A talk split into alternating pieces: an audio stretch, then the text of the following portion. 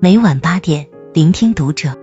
各位听友们，读者原创专栏现已全新上线，关注读者首页即可收听。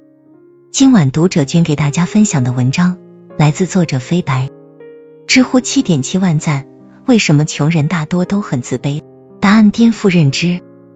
前些天在知乎上看到这样一个问题：为什么穷人大多都很自卑？有个获赞七点七万的回答很有意思。主要是没搞清楚人生的真相，大部分人不存在智商碾压，就四个字：熟能生巧。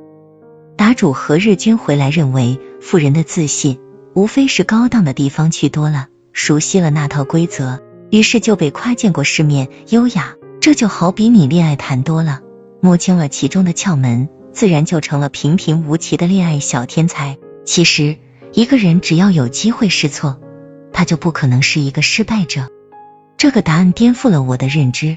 我们总认为没钱人才会自卑，答主却指出，穷人不过是因为缺少试错机会，不如富人有经验，才导致了自卑。他把这归结为概率问题。仔细琢磨，好像确实是这个道理。变得多了，自然也就自信了。就像那些假名怨们，实际上根本没有足够的经济实力出入高级场所，但靠着拼单去的次数多了。也游刃有余起来。你看他们在朋友圈晒的照片，哪一个不自信？想起《浪姐三》的舞台上，唐诗逸的神级救场。第五次公演的舞台上，唐诗逸和队友的表演用到了一个火焰道具。有个动作本来设计的是把道具棍向上抛，翻转之后再接住。大概是在表演时，唐诗逸不小心触碰到了道具的开关，导致火焰一直在喷。于是，在做翻转动作时，由于喷着火焰的道具有些烫手，唐诗逸抛出后没接住，掉在了地上。结果他当即做了一个补救的动作，用舞步滑到地上，顺手捡起道具，接着又和队友们的舞蹈汇合在一起。整个过程一气呵成，丝滑的仿佛失误没有发生过。唐诗逸也全程微笑应对，完全看不出慌乱，以至于很多人根本不知道是失误，以为设计的就是这样。还拉动了现场的气氛，直到听到后台其他姐姐的讨论，才知道唐诗逸因为失误临时改了动作，这样救场，谁看了不夸一句厉害？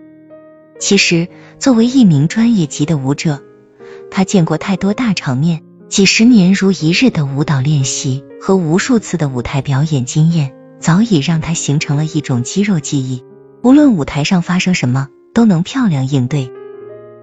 我们常在热搜上看到某某主持功底了的，台上出现状况时，他一句话就轻松化解了。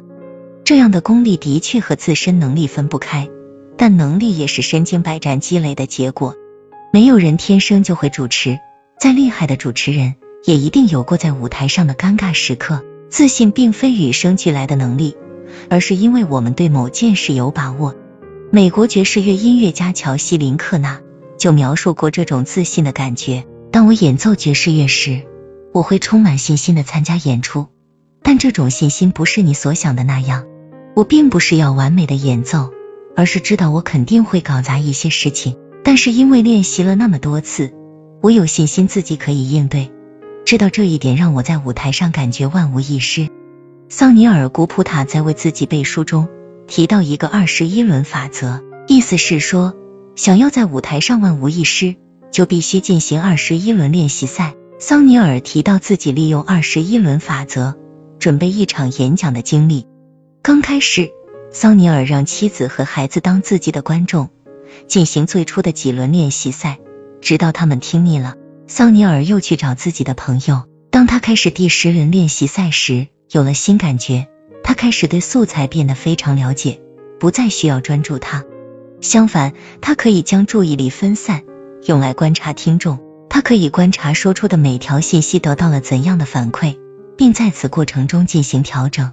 而在之前的练习中，如果有人看起来很困惑，他会直接进入下一点。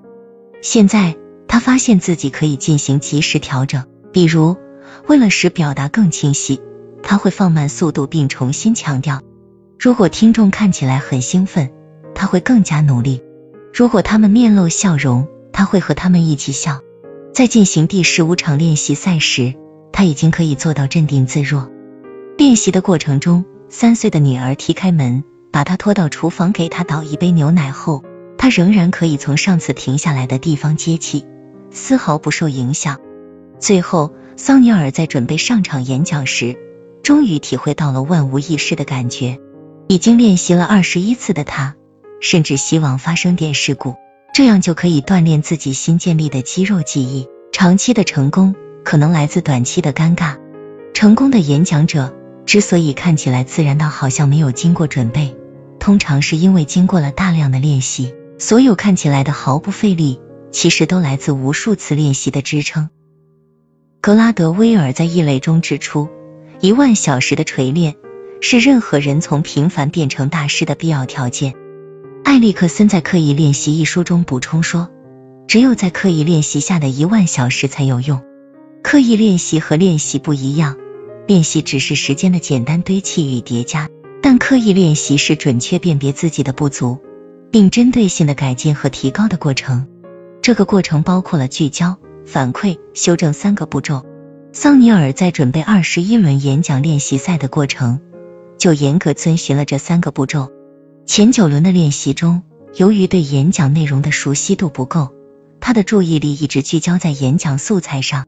到了第十轮，他开始转移注意力，根据观众的反馈调整自己的语速，修正自己要讲的内容。这就是完整的刻意练习过程。也就是说，普通的练习是停留在舒适区，由于边际效用递减，最后接近于无，达不到学习的效果，所以练习多长时间都没有长进。但刻意练习是在学习区进行，也就是在自己可以接受的范围内，不断的增加一点难度，日积月累就会发生质变的飞跃。艾利克森认为，一个人遇到的挑战越大，大脑的变化就越大，学习也越高效。但是过分逼迫自己可能会导致倦怠，因此处在舒适区外却离得不太远的挑战，能使大脑的改变最为迅速。在这个区域坚持练习，就会产生复利的效果。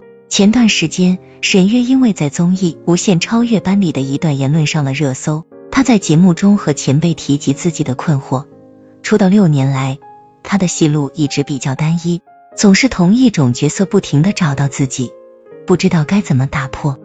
老戏骨惠英红马上就进行了反驳，他认为这不能称之为困惑，因为他也总是被请去演妈妈，但他却可以演出不同的妈妈。其实这就是菜鸟和高手的区别。沈月因为初恋脸，每次接到的都是傻白甜的角色，但傻白甜和傻白甜之间也是有区别的，他却没有领会并演绎出来。而惠英红演了无数次妈妈。却能通过思考、琢磨，敏锐的把握这中间的细微差别，并呈现给观众。沈月的表演是练习，惠英红才是刻意练习。对于刻意练习这个词来说，刻意其实才是最重要的。如果你不去思考、加工，不去从你的行动中找到规律，获得反馈，并进行复盘，不去让过往的行动成为新的行动的基础和铺垫，那么无论你花多少时间、精力，都是在做无用功。高手和普通人之间的差距就在于，普通人的练习只是低水平的重复，而高手是刻意练习。想要从平凡走向卓越，就需要不断挑战、不断修正，形成正向反馈机制，并久久为功。共勉。关注读者，感恩遇见。